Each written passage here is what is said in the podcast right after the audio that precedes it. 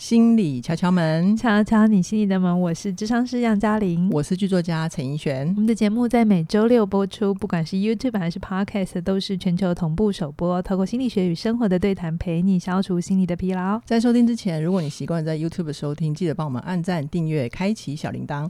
如果你是在 Apple Podcast 收听的话，除了订阅之外，也请你给我们一次花五颗星的评价哦，并且把它分享给你身旁的朋友，让更多人认识我们，就是对我们最好的支持啦。嗯，今天。我要换一个角色，嗯，是你这样很像那个黑道大哥要出来，真的没有啦。我要说的是，大家好，我是老陈，我们今天来聊命运。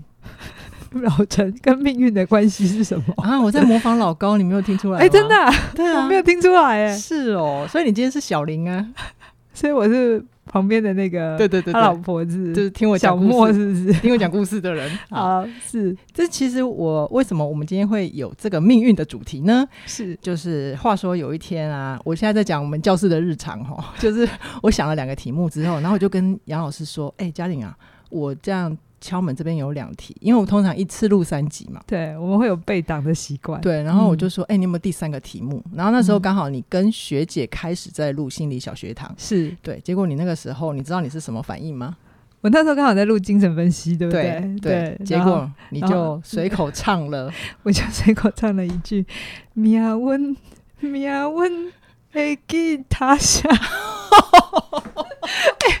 这是我在节目上唱台语歌啊？杨老师，我真的觉得你突破极限了，你居然愿意在节目上唱歌，而且还台语！我的妈呀，为我爸致敬的，每次都贡献他。这首歌是我爸很爱唱。好，米亚温，你被我给小群吗？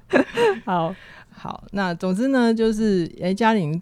突然想到这个题目之后，然后他就我没有想到那个题目，我是在唱歌，然后你就说：“哎、欸，我们来做这一集哦，是吗？是哦，好，你就你就说：哎、欸，那那命运可以来做什么？对，然后你就问我，你就问我说，你最常讲的一句话是？对，我就突然问你说，然后我就我就我就冷不防问你说，你最常讲的一句话是？我就顿呆了，嗯，对，然后呢，然后嘉玲就说，啊，你那时候就问我说，你为什么要问我这个问题？对，因为我怕有坑。啊 我有被害妄想症，我就说，因为你最常讲的一句话，会很代表你生命很底层的信念，你要很小心。哦，那为什么？嗯、为什么？好为什么会代表信念？所以我们不要唱台语歌了吗？不要啊，这样敲门会掉光。我告诉你，不会，他们会，他们会转给我吗？转给别人听。哦、好好，我先讲一个案例哈，就每次都怡璇贡献，真的是太辛苦他。我们来讲一个案例。我刚好认识一个朋友，嗯、我真的觉得他是这一题最好的典范，最好的范例，嗯，而且这个结局是好的。OK，, okay. 他有一个很长的口头禅，嗯，哦、是什么？他就常常说：“别忙，我来。”很常说“我来”。那我，我想他很累。就比如说我们一起出去吃饭，然后结账的时候，一定每个人掏钱速度会不一样嘛，他就会。如果对方动作慢一点，他就会说：“啊，没有关系，我来，我来。”这样子，重点是我来。前面不管是别忙我来还是什么，反正就我来。嗯，好。那认识他的人就知道，他其实是一个很好的朋友。这种人当朋友很好，很 拜托多来几个来我身边，可靠，就是很安心。可是他就跟我聊说，他的感情很不顺。我先讲他是女性，OK，他感情很不顺，他觉得他常常遇到渣男。哦，比比如说，他说他最近的这段感情，就是她男朋友失业之后，嗯哼。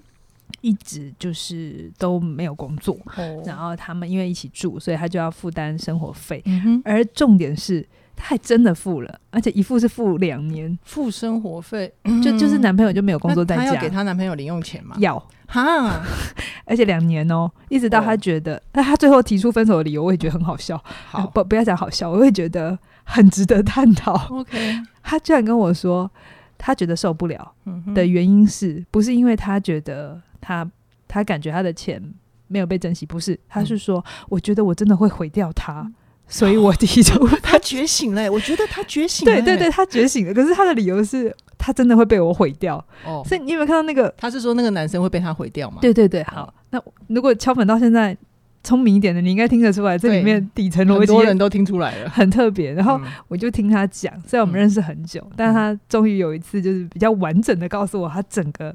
爱情故事发生什么事？嗯，然后听完他的故事，我那时候心里默默的一句话，嗯、我没跟他讲，嗯，我就说，嗯，所有你不觉察的事情都会变成你的命运。嗯，你你后来有跟这个朋友讲分享这句话吗？我没有跟他讲，但是我可以继续讲他的故事。好，因为，嗯，就像我这个朋友啊，嗯。你表意识问他说：“你是不是故意选渣男？”他一定会跟你说：“不是啊。”对啊，怎么会有人承认这种事？而且他那时候还跟我说，他们刚在一起的时候，嗯、我我一定会问嘛啊，你当初为什么喜欢他？如果他后面这么对啊，这么这么烂挪是吧？嗯、就是这么的软烂软烂，对。嗯那么暖跟软烂好像不太一样，不一样吗？哎、欸，那个敲粉那个台语下面帮我们附注一下，就是这么的软烂这样子。他说他刚开始认识的时候并不是这样的。有没有命运要开始了哈？这时候有一个配乐蛮不错的，噔噔噔。他说他这个男朋友刚开始人很好，嗯、是那种会主动积极帮助后辈啊，就是新人的人，然后讲话也很开朗啊，风趣。他是因为他觉得他很有趣才在一起的，嗯嗯。嗯好，他表意思是这样。嗯、好，所以他们开始相处的也不错，真的不错。只是相对于他，他的男朋友比较随和，OK，就是。企图心没有那么高，可是也还不错。嗯、那其实这是他们比较常有争执的点呐，因为他是一个比较积极的人。OK。所以他在工作上面就会想要追求更多的成长啊，嗯、空间。那他们本来是在同一间公司，嗯哼，好，后来因为有一些机会，然后他有点被挖角，嗯，女女孩子能力比较好，被挖角，对对对。那他就说，哎、欸，我们在这边也没有空间，那要不要我们一起去？可是那个时候，她男朋友觉得不保险，因为两个人都去，那那间公司如果万一不稳定怎么办？对对对对对，好，他就留在原来的公司。所以男朋友就留在原来的公司，那女生就跳了。好，那女生跳了之后，哎、嗯，还真的越跳越好。哦，她就真的做的越来越好。嗯，但有趣的点就在这里。她应该会叫她男朋友一起去啊。对，她男朋友没有听。哦、可是呢，有趣的点就在这里。嗯，她换了公司之后，嗯、就是她越来越好之后，对，她男朋友就越来越渣。这到底是什么心理动力啊？这是很常见。我真的听故事听久了之后，你就会有一种，你是说有很不止这一对，有很多很多对哈。嗯、就是如果你不仔细盘点的话，你就会觉得就是遇人不淑。可是如果你愿意停下来好好看的话，你会觉得，嗯，我不能说哦都是谁的错，嗯、或或你这样会有一种指责受害者。可是你会发现，你在这里面真的是有贡献的。OK。呃，我先讲这个男朋友，他后来为什么越来越渣？是因为他本来在旧公司嘛，对，然后因为他对后辈也还不错嘛，嗯、那后辈能力也就越来越好嘛，嗯、对不对？呀、嗯，然后后来他就被超车，哦、因因为他就是一个比较随性的人，哦，但是后辈就他就可能是后辈先升迁之类的，对，升迁了，哦、然后他就有一种被背叛的感觉，哦，就觉得我当初对你那么好，你才会有今天，但你现在超了我的车，你知道那种那种很纠结，啊。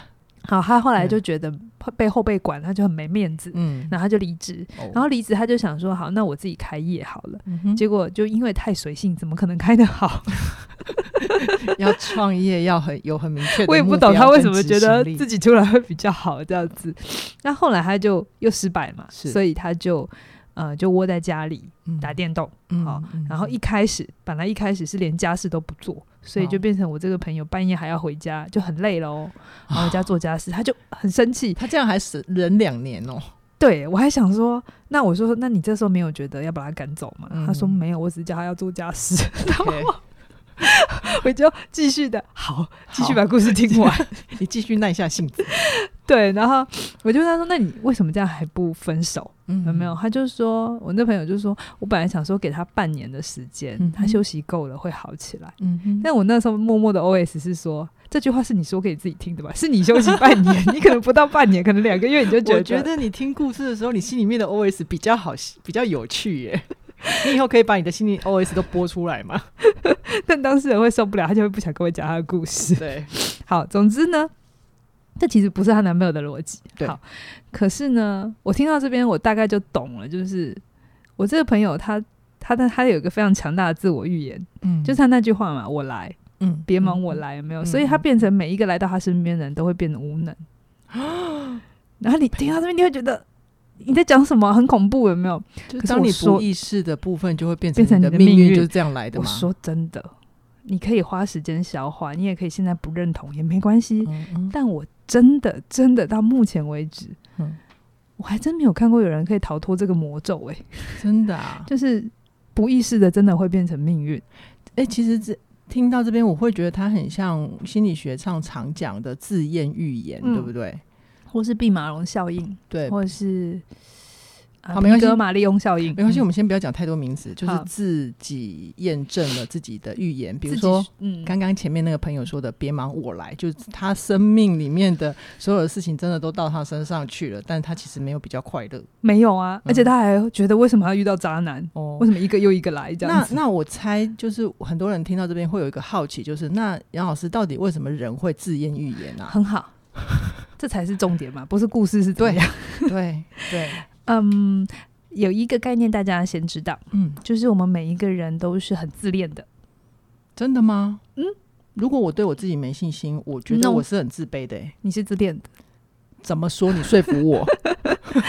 好啦，我们不要换，不喜欢自恋这个词，我们就换掉好了。好，我们就是人，他其实是想要有一个认知一致的，或者是所谓你你相信的事情，你其实就会想要执行到底，把它变成真实。因为人是很难接受自己失调的啊，嗯哼，嗯，如果你不爱我，我还继续留在你身边，我很奇怪，所以我只好相信，哦、我只好相信，我留在你身边都是因为爱你，无论你有多糟，嗯，就是我们会想尽办法，你说合理化也好，也都是、哦 okay、好，所以这个过程其实很多我们在做决定，真的不是在意识层面，嗯，为什么心理治疗有的时候？不管你有没有，你有没有觉得你有病，好不好？嗯、就他都对你有帮助，是因为很多潜意识的东西，它就是在那，只是我们并不知道。嗯，好。那我知道有些同学可能会觉得说，呃，听众会觉得说，没有啊，我可以举一个更好的例子。嗯、我每天都说我要钱，嗯，可是我没有变有钱，这就不是自言预言。真的，真的，这有很多人都会这样子，是是不是？对不对？后你讲这个很好，这我有反例，对不对？啊、我每天每天都说我要钱呐、啊，对啊，钱也没有来啊，对啊，错，嗯。经那个怎么了？潜意识不是这样子。OK，其实如果你愿意哈，停下来。如果假设你现在就是很想在内心 OS 我这句话，嗯，你停下来，嗯、你要对抗的不是我，好不好？是你自己的命运，嗯、不是我。你可以想一下，如果你愿意停下来，你你你好好回想你从小跟钱的经验。嗯，嗯我的经验是哈，那些跟我说。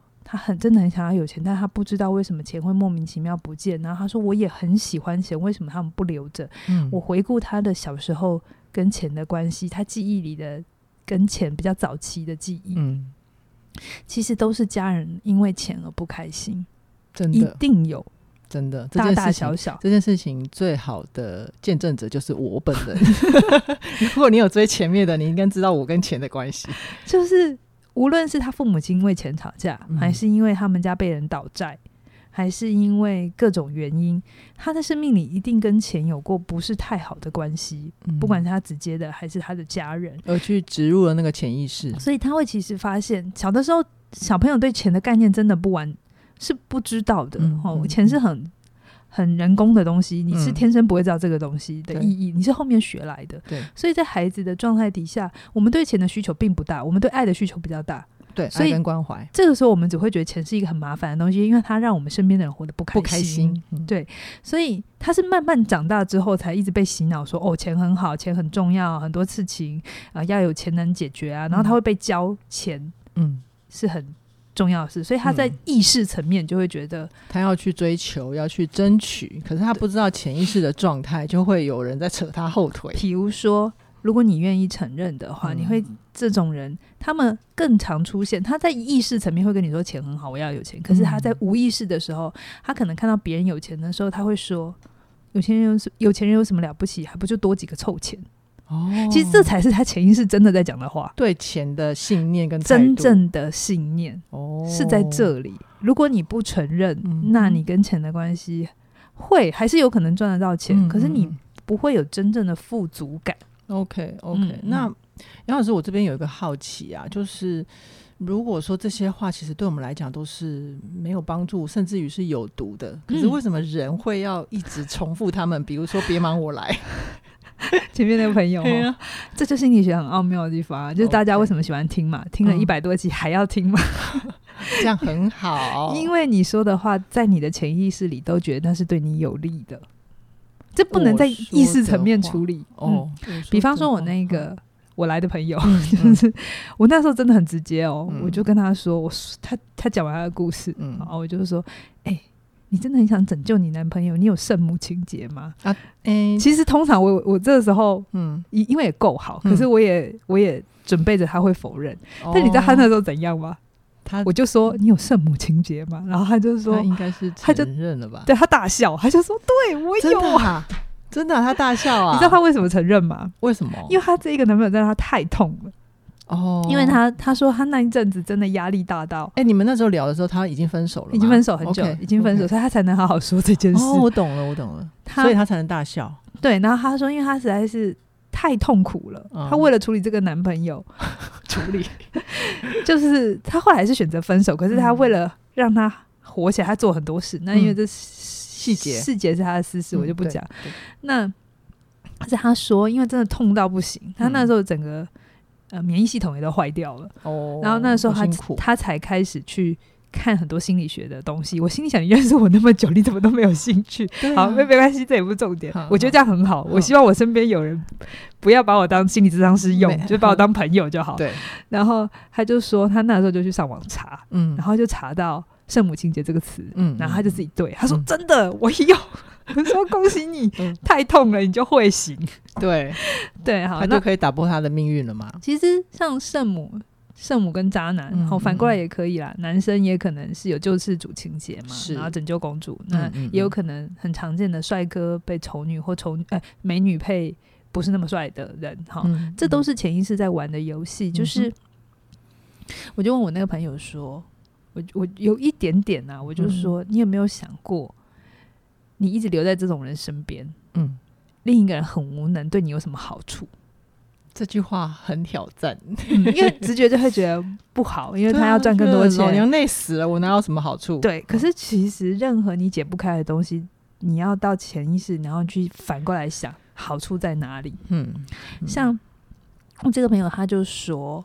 其实他后来承认，但这真的是分手之后他才能承认。在当然，在感情里的时候，他只是很生气而已。对，还在感情里会太痛太痛。他他说他就觉得跟这样的人在一起，他其实会有掌控感，然后他会觉得自己搞定很多事。然后这这个男朋友没有他不行，我真心帮他拍手，因为他愿意说出来，嗯嗯，不容易。然后我就其实就是一种自恋呐。对啊，所以为什么我常说我们每个人都是自恋的，但是大部分人不会想承认.只会觉得并不是这样。因为像我这个朋友，真的很常见，很常见。你、嗯、你如果家里有爸爸妈妈，然后吵吵吵吵的很凶，然后死不离婚，其实你不要在意识层面跟他们纠结，你要到潜意识去想，他们这样这个 pattern 有什么好处哈？嗯、那他就可以，就是因为跟这样的男生在一起，虽然他很累，可是他一直都可以有。觉得自己还不错，有功能。那他如果跟一个功能很正常的人，嗯，他就显得他的积极跟认真就没有价值啊，他就很平凡呐、啊，他没有办法显现出来，他的积极认真不会发亮啊。对对对，所以我就跟我那个朋友说，嗯、你其实内在，我碰一点点，我就说，你其实内在对于你自己并没有那么确信，所以你需要透过去照顾身边人，或有意无意的去。去付出来确认确认自己的存在吗？对，然后这些人来到你身边，其实某种程度要支撑你这个概念。哦、然后他他没有多说什么，可是我觉得他有在想，嗯，他有在回头去想他自己到底怎么了，为什么需要嗯这些人来？然后这些人从不是渣男，会最后都变成渣男。哎呀，真是嗯，当你的朋友赚好多哦，哈。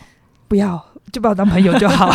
我是说，经过这一番对谈，会看见好多好多自己的潜意识，然后说不定你们也在就是呃嬉笑怒骂怒骂之间去帮他解开了他嗯很久想不通情想不通的所谓的命运的枷锁吗？对，他那时候就跟我说、嗯、啊，命运那么可怕，我不要谈恋爱，我不要谈恋爱。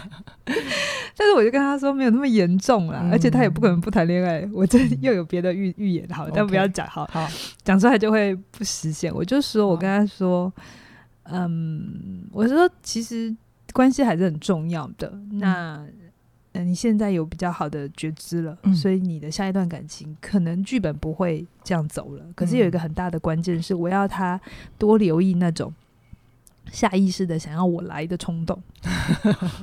我说这不是只有亲密关系哦，叫他嘴巴上缝上拉链，不只是嘴巴上缝上拉链，就是我要他看着，就当别人有需要帮忙，因为他就是一个功能很好的人，嗯、然后你在他旁旁边真的会被照顾嘛。OK，我就跟他说，你就是别人需要帮忙的时候啊，你慢一点，嗯，你看着就好，嗯嗯，嗯，然后让那个人自己来。你才是真的在帮他。好，我们期待这位我来的朋友，他还有续集。因为我我那时候就点到一件事，因为他很需要对别人有价值嘛，所以我就翻转这件事情，我说你让别人自己来，才是真的在帮他。所以我还是回到他的逻辑里，他需要对别人还是可以有价值。对对对，只是做法不同。OK，对我就说，比如说我们一起吃饭的时候，你不要帮我拿碗筷，而且是让双方的关系会变好的。对对对对，就是你让对方自己做好。才是真的在帮他，所以我没有去改写他核心那个，还是很需要对旁边有贡献。没有跟他的表意识在对抗啦。对对对对，你真是超跳的。好，就是那回到这个主题啊，我会觉得像杨老师那时候一开始他问我说：“你最常讲的一句话是什么？”我其实那时候没有回答。嗯嗯，但我后来想了之后，就是我以前在没有修炼的时候，我最常讲的一句话其实叫做：“可是我会担心。”嗯嗯，那我后来自己帮自己分析了一下，我会觉得好像这句话的背后有一种，我什么事情都要面面俱到，我不想要犯错，不想要被骂，我需要自己是好的。嗯哼，然后我会我会觉得这样子才能够被爱。嗯，可是实际上啊，发生在我生命里面的现实却是，我其实因为一直。担心就是白熊效应嘛，其实担心那件事情反而被放大。对，然后我得到的结果就是我一直犯错，一直被骂，然后觉得自己很糟，然后旁边人就会出手，对，然后帮你，对，然后我因为别人出手，我反而有一种觉得被照顾照料的。所以你真的要的是别人的照顾跟关照，有没有一点可怕？有很可怕啊！拜托，看到这种东西，就是。呃就是我表面上会说，哎、欸，我要独立啊，我要经济自主啊，嗯。嗯，可是我其实我的所有行为都在告诉我，陈奕璇，你不要骗自己了，你并没有，嗯。嗯，你如果站起来，那旁边人就会没有来照顾你，你就会不被爱，嗯、对，就会觉得好像就是关系失功能了，就会失去这段关系，也许吧，嗯，OK，嗯，然后你就觉得意识到这件事，你的感觉如何？感觉就是心头会丢一下啊，但是。嗯嗯，就是给自己一点时间吧。会的，我我都相信我自己，不管再怎么难，我都会接受。但是我知道我需要时间，然后去看见它，我就知道怎么转化它。是，这是后面一点嘛？但是你刚看见的时候是什么感觉？嗯、否认呢、啊？嗯，就是那个什么心理学五阶段，一开始是什么？否认什么讨价还价，然后生气，是不是？嗯、会不会有一种，有一种？很害怕，或者是有一种哇，真的是这样。嗯，我我倒没有害怕，我只是会觉得、嗯、靠背怎么会这样？对不起，我太直接。会不会有一种一直有人挖坑挖坑给自己跳的感觉？或就自己挖坑给自己跳的感觉？对啊，就是自己挖坑给自己跳啊。是啊，我们对命运的感觉就这样。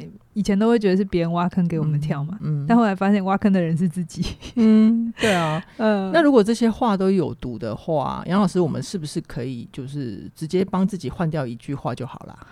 嗯，这是最简单的第一步。OK，嗯，也是要做的。要做就是有意识的使用你的语言，先调整语言，语言是很重要。嗯、但是，嗯，这又回到前面那个命题啊！我也一天到晚讲说我要有钱啊，为什么钱不会来？我有改语言的啊。对啊，我有觉得有钱人好棒哦。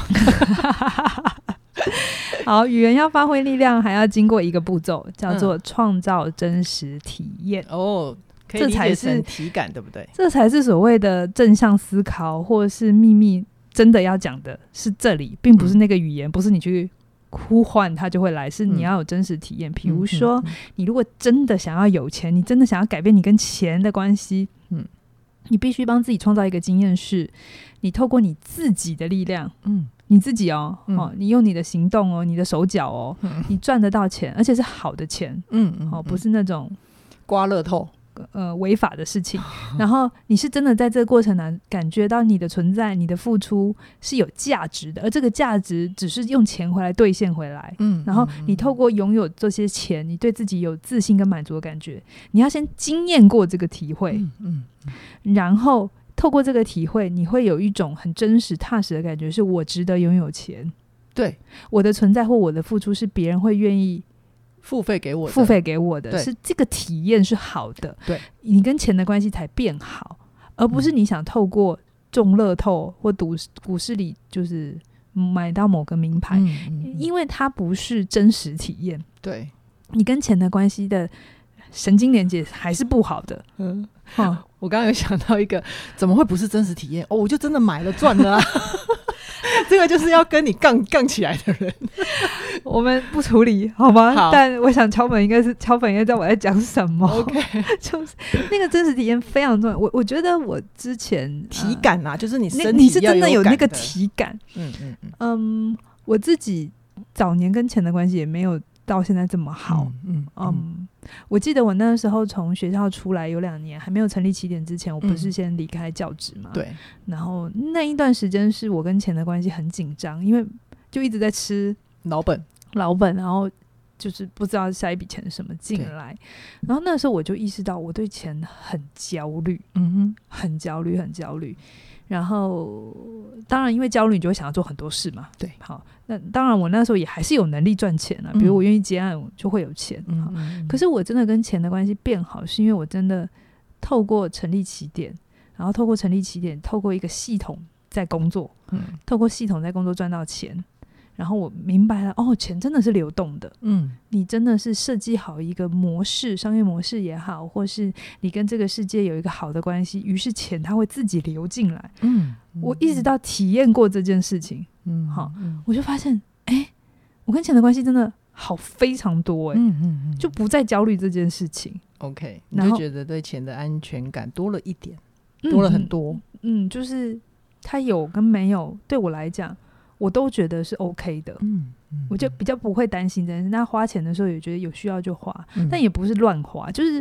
它是一个真的真的在你身上建立了很完整的一套体感，对不对？体感，我觉得那个体感非常，你要真的体验过那个真实付出、创、嗯、造，然后才回收，然后只是钱是那个兑换的。嗯中介媒介，也因为你有这个过程，所以你真的去感觉到那个钱的流动，它是怎么活化你的生命，嗯，对吗？所以同样，我那个朋友，我也是想要让他有个体感，就是他不动，他没有去做，嗯、他只是单纯的信任跟看着，而对方真的好起来，也真的做到，嗯、而且也很活得很好，这就是一个好的体验。对，对。他透过他，他因为他以前都觉得要做嘛、嗯、才叫好，可是都每次都是烂的、啊，嗯、那他现在就体验到一个。原来不动，把空间还给对方，嗯，才会是好的。于是他就可以每一次就想要出动做什么的时候，他就再停一下，停一下，停一下，嗯、他就又改变了他的真实。好，他的命运才会有可能改。OK，好。那如果你呃对于创业啊，或者是感情上的感受比较少的话，我可以贡献自己一个小小的经验。就是我有一阵子其实也跟钱的关系比较不好，嗯，然后我我我讲一个很直觉的，就是我以前在学习记账之前，我会觉得哈，五块十块都要记，太麻烦了，五块十元都要记啊，五元十元都要记，太麻烦了。可是其实啊，太麻烦这三个字，它就是我对钱的信念，真的。我那时候就心里想说，你为什么觉得它很麻烦？对对，好，就是。总之呢，就是我自己看透了这一点，我就乖乖老实的记账了嘛。嗯、那乖乖的记账之后，你就会知道哦，这每一块每一分钱是怎么花出去的。那我流进来是多少钱？是它就是在建立我的体感。嗯、那一直经过这三五年的累积，嗯、确实现在钱在我身上，它就是。我不会再对他有什么负面的态度。我现在真的觉得，我好想跟钱当好朋友哦。你跟他已经是好朋友啦，非常好的朋友。然后我会，呃，我会觉得他是一个帮帮助我实现人生的工具，好工具，好朋友。是是是是，对啊。所以不管你现在的困扰是什么，我都邀请你多留心你自己常讲的。比如说，我常常在学生身上听到一句话，叫做“我不知道”。嗯。假设这也是你的口头禅哦，嗯嗯、我真心邀请你回头想一想，你从什么时候开始说我不知道，而说我不知道对你的好处是什么？嗯，其实你以为你真的不知道，可是其实是你潜意识是不希望你去感受。因为可能感受之后会有疼痛，嗯，嗯，有很多东西你处理不来，所以你在表意识就跟自己说不知道，嗯、这样比较简单，嗯，嗯，但其实你一旦的不断的去重复不知道，然后把自己留在一个无知的状态，无能无能的状态，嗯、你的命运就会不停的轮回，朝你不想要的地方去，嗯，所以我其实常常学生在跟我讲不知道的时候，我会看来有些时候是真的不知道，嗯、他他如果说是。哎、欸，不知道哎、欸，没想过这个问题。超越他的认知的，嗯，不知道哎、欸，没想过这个问题。好，重点来喽，不知道哎、欸，没想过这个问题，然后会停嘛？因为真的没想过嘛。你会看他接下来就是说，他如果是说，哎、欸，我试着说说看，那你就会很清楚知道这个人他是有想要渴望靠近他自己的。但如果他是说不知道哎、欸，然后就 silence，然后就看着你，然后等着我，你大概就可以知道，嗯，他关掉了某些东西。OK。嗯，OK，他就是他连思考，试着思考，嗯，都困难，那一定是过去发生过一些事情。好哇，嗯嗯，我觉得我们今天聊到这边呢、啊，我不知道大家有去想到什么样的关于自己的命运。嗯嗯，那在我身上，我觉得我还蛮有资格说一句话的，就是命运是可以改写的。绝对可以哈。嗯、那像关于刚刚杨老师讲的。呃，你能不能让自己的思考更活化？嗯，你能不能让更多的可能性回到你的身体里面？嗯，让你打开那个体感，嗯，对不对？它是不是都会对你改写命运是有帮助的？是是，OK，好。那我们今天最后的工商服务时间啊，就是就是我们的我跟杨老师的内容为王这门线上课程，现在还有优惠价的期间。嗯、那如果你也希望帮自己的生命多一些可能性，嗯、然后你也希望可以去找出自己的观点到底是什么，嗯哼，然后你会渴望去打开自己，跟更多人接触，我觉得这门课都可以带给你某种不同程度的帮助。是的，没有问题。对，那这门课程它现在有特价是二八八八，直到三月十五号的晚上十二点就截止喽。嗯，如果你觉得有需要的话，我们也很欢迎你，就是加入我们的课程，让我们两个一起陪伴你，朝向你想要的命运前进，改写你的命运。对，嗯，好，那今天先跟大家聊到这边，期待下星期推出更精彩的节目。拜拜。拜拜。